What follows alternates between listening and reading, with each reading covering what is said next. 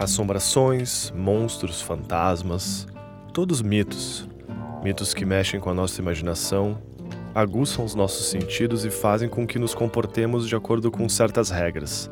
Figuras demoníacas que são usadas como contraponto do bem. Mula sem cabeça, Yara, Curupira, Saci. Todos mitos, todos brasileiros. E como não poderia deixar de ser na nossa cultura, esses mitos têm peculiaridades. A grande contribuição dos mitos brasílicos é que são os únicos mitos ecológicos. Olá, meu nome é Thiago Pinto e esse é o Conversas de Brasis, um programa produzido em parceria entre o Brasis e a Astuto, e que se dedica a celebrar a oralidade, os caminhos e o cotidiano da cultura do nosso Brasil. A cada programa a gente explora um assunto e o de hoje são Encantados.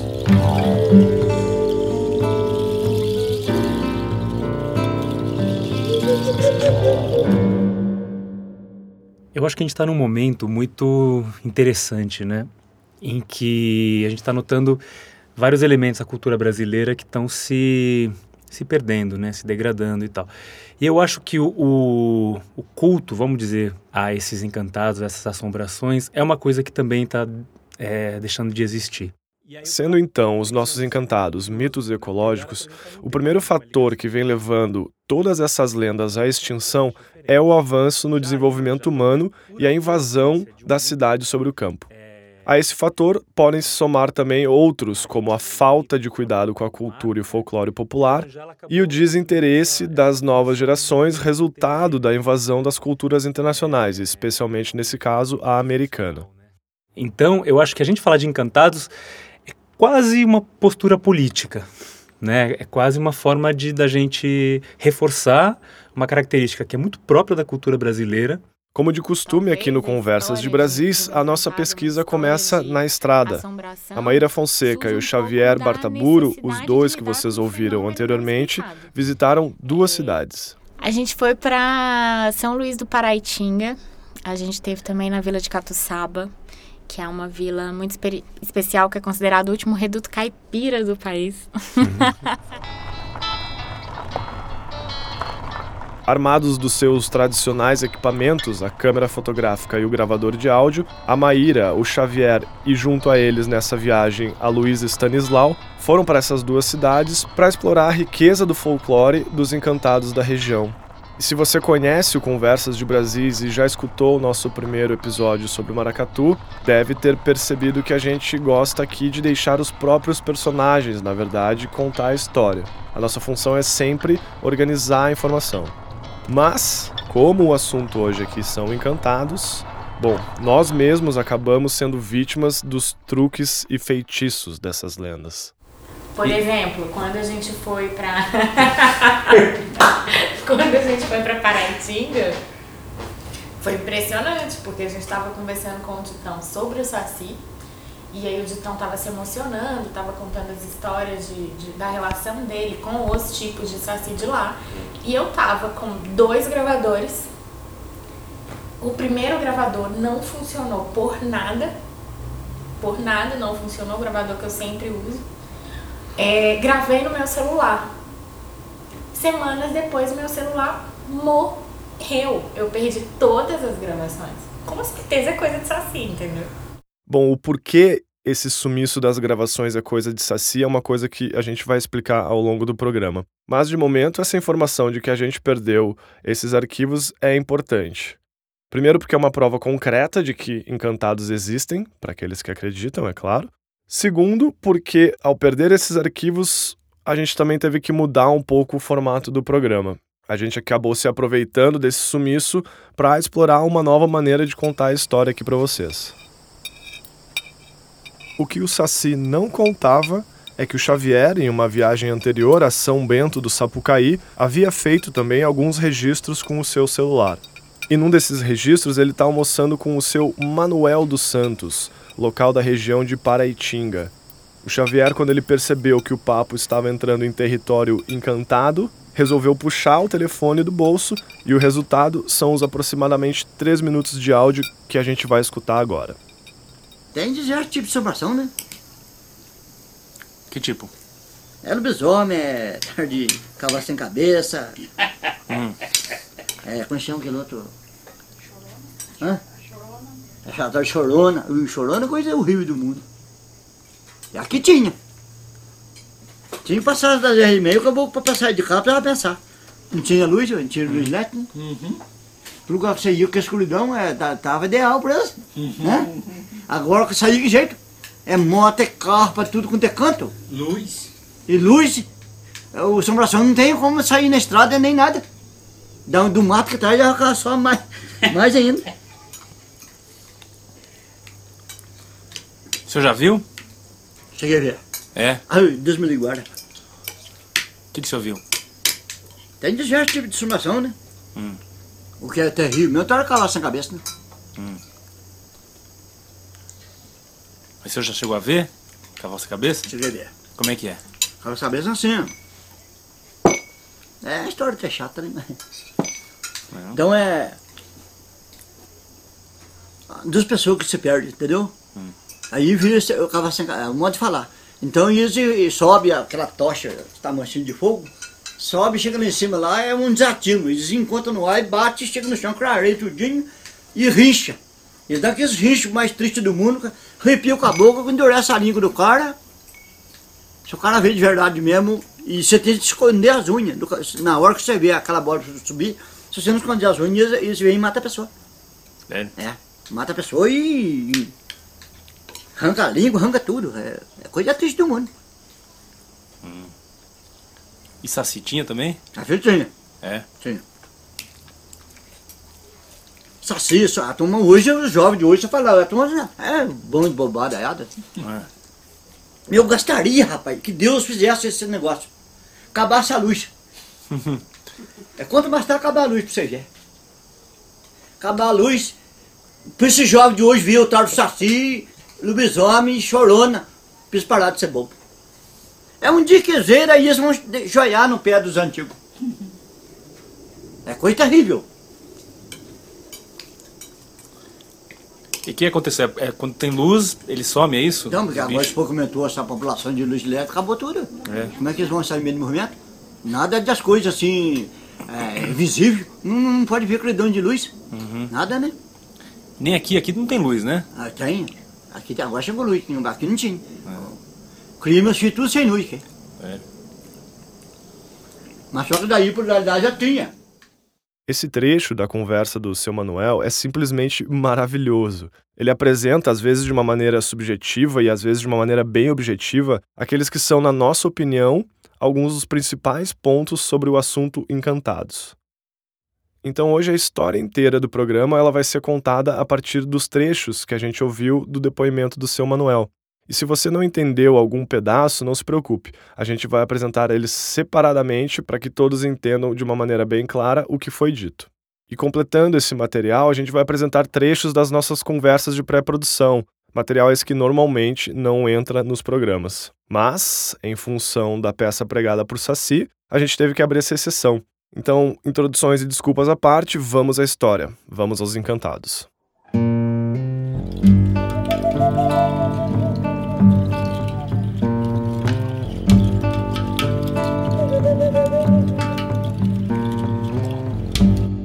Nem aqui, aqui não tem luz, né? Ah, tem. Aqui agora chegou luz, aqui não tinha. É. Clima tudo sem luz. É.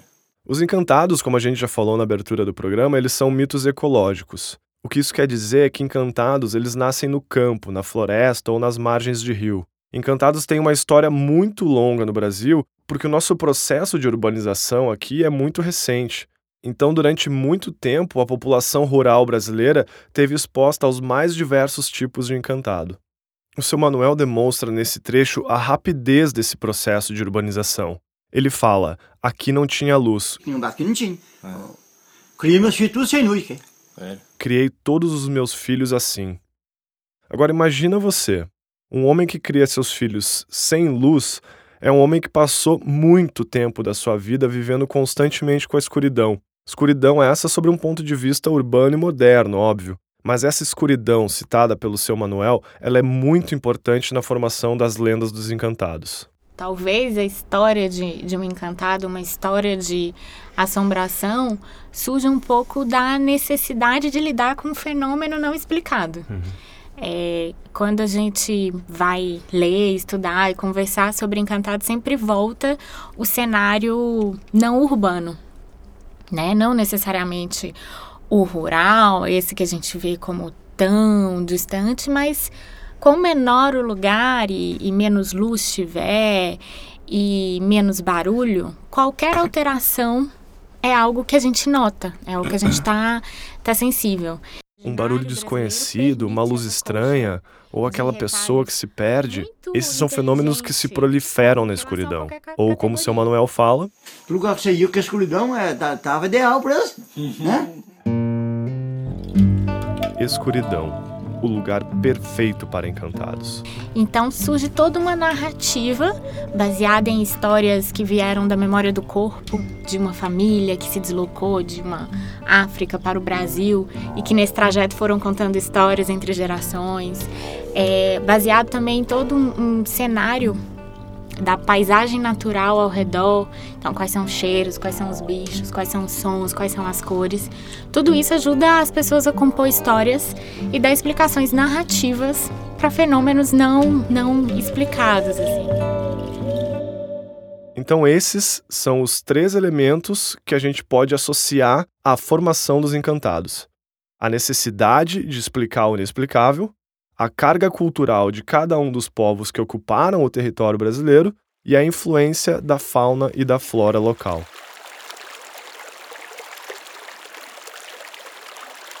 Na história dos encantados, a oralidade ela tem um papel fundamental. É através da fala que essas experiências, crenças e vivências das gerações mais velhas são passadas adiante. É mais ou menos assim. Mas você já chegou a ver? Cavalo cabeça? Cheguei a ver. Como é que é? Cabeça cabeça assim, ó. É a história até chata, né? É. Então é. Duas pessoas que se perdem, entendeu? Hum. Aí vira o cavalo sem é um modo de falar. Então e sobe aquela tocha, tá manchando de fogo, sobe, chega lá em cima lá, é um desatino. Eles encontram no ar e bate, chega no chão, clareia tudinho e rincha. Eles dão aqueles rinchos mais tristes do mundo, arrepia o caboclo, endurece a língua do cara, e é assim que essas lendas vão avançando, é assim que elas vão se transformando. Porque, como a gente sabe, quem conta um conto aumenta um ponto. Que isso, é imaginário, né? Não existe, ninguém, ninguém catalogou esses mitos, né? Um conta uma história, essa história viaja, vai chegar num lugar ali, aquela pessoa vai contar essa história de outro jeito, vai misturar com alguma história local, e aí a gente tem essa, toda essa biodiversidade maravilhosa. E de fato, temos muitos mitos. Até em diversos tipos de assombração, né? Que tipo? É lobisomem, é de cavalo sem cabeça. hum. É, como chama aquele outro? Chorona. Hã? Chorona. É chamado de chorona. O chorona é coisa horrível do mundo. Yara, saci, mula sem cabeça, curupira, lobisomem, chorona. E se não bastasse, temos muitas versões dos mesmos mitos. Eles se repetem em várias regiões do Brasil, mas em cada um dos lugares, esses mitos se apresentam com particularidades. Isso é maravilhoso a cultura brasileira, né? Essa fluidez, né? Essa, essa é, flexibilidade, né? Mobilidade, que acho que é própria, inclusive, da, da cultura brasileira, do corpo brasileiro, né? Que tudo... Não existe rigidez, não existem cânones, não existem regras, né? E como nesse nosso Brasil ninguém escapa da mistura, até o catolicismo virou tempero nesse caldeirão encantado. É que no Brasil a gente tem um catolicismo que não é muito ortodoxo, né? É um catolicismo manuntropo, né? Que eu, assim, não me engano, acho que o Câmara Cascudo ele, ele menciona esse fato que a gente herdou muito do universo mágico dos, dos povos originais dos índios e também dos, dos africanos, né? Não é à toa que existe a Umbanda, né? E, tipo, muitos brasileiros que se dizem católicos e que vão à missa é, frequentam, frequentam Umbanda e, inclusive, o Candomblé, né? A própria mãe menininha do Gantuá, ela ia à missa todo domingo. É, eu acho que tem uma coisa interessante também que é assim, talvez exista uma grande gambiarra do imaginário brasileiro. Porque se a gente for fazer associações, A gente joga a flor para Iemanjá, reza para Nossa Senhora dos Navegantes e quando chega no mar quer ouvir o barulhinho da Yara. Uhum.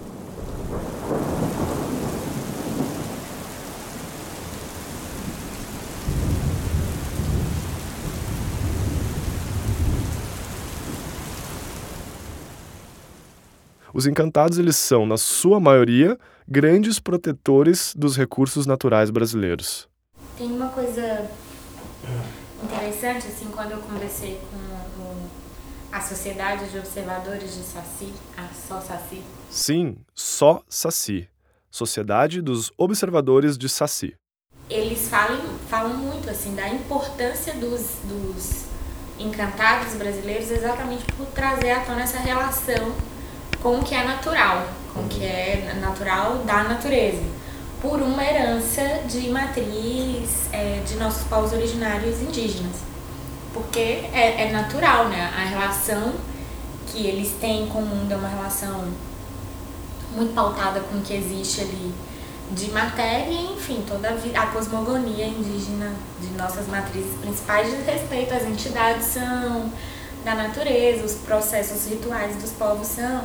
Então eles falam muito isso. A conclusão que a gente chega aqui é que os nossos encantados são as assombrações mais legais do mundo.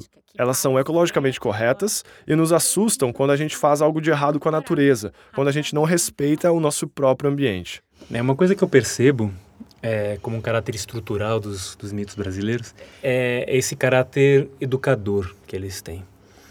E é uma educação pelo medo, né? Vai entrar na floresta, cuidado com o curupira. Se você não dormir, a cuca vai te pegar. E isso, isso é muito característico, eu acho, assim, dessas populações que vivem é, no meio rural, sobretudo num, num lugar, em lugares muito próximos à natureza, né? É, onde se estabeleceu muito claramente uma relação de medo com o, o, o meio natural, né? Que é um medo ancestral partir do momento em que essa, o meio natural ele começa a ser dizimado, começa a ser eliminado, perde-se o medo. Aqui tinha. Tinha passagem das 10 e meia, acabou para passar de carro para pensar. Não tinha luz, não tinha luz elétrica. Né? Uhum. E o que aconteceu? É, quando tem luz, ele some, é isso? Não, porque agora se for comentou essa população de luz elétrica, acabou tudo. É. Como é que eles vão sair meio de movimento? Nada das coisas assim, é, visível. Não, não pode ver credão de luz. Uhum. Nada, né?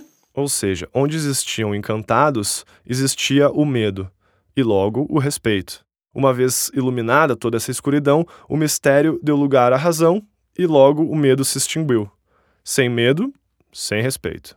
Por esse jovem de hoje viu o tal do Saci, lobisomem, chorona, pra parar de ser bobo. É um diquezeiro, aí eles vão joiar no pé dos antigos. Não sei se o que a gente realmente quer hoje é uma juventude ajoelhada aos pés dos mais velhos, até porque, enfim, uma sociedade depende dessa postura questionadora dos jovens para avançar. Mas seria legal se de alguma maneira eles respeitassem e mantivessem algumas tradições. O que eu acho, né, o que eu imagino que hoje a gente talvez precise resignificar eles, né? Porque você não vai chegar para uma criança em São Paulo, né? Ó, oh, cuidado que, tipo, o, o Saci vai te pegar, né?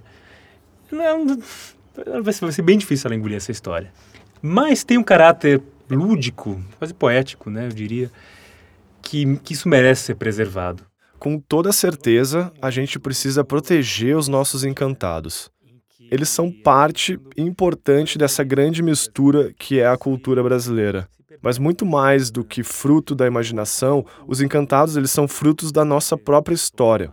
É o nosso desejo aqui que essa história continue viva, através da preservação, mas também através da ressignificação, porque as tradições elas também têm que evoluir, adaptando-se aos novos momentos em que a gente vive, porém mantendo-se firme às suas raízes. E aqui, no caso dos encantados, é a raiz do lúdico, da fantasia, da imaginação. Eu acho que dificilmente a gente vai fazer as pessoas acreditarem, voltarem a acreditar nesses encantados. Mas a gente não pode deixar de acreditar no mistério. Né? Existem mais coisas entre o céu e a terra do que só a nossa vã filosofia. Não importa o nome. Né? Foi alguma coisa que não nos, não nos é possível capturar pela racionalidade. Ponto. A forma como isso vai ser assimilado pela gente varia de cada um, né? Varia de pessoa para pessoa, né? Acho que os encantados são uma forma que a população, uma forma maravilhosa que a população brasileira encontrou de explicar o inexplicável.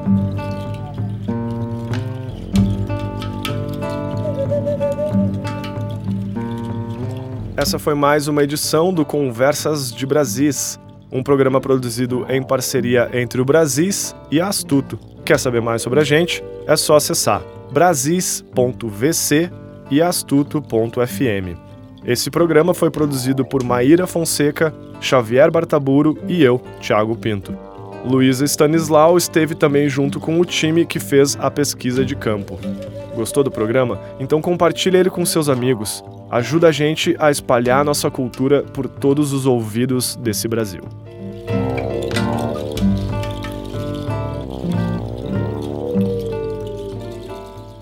Ok. É, tá. Tá, mas eu faço do mesmo jeito. Sério agora. Posso começar de novo? Astuto. Novas histórias para novos ouvidos.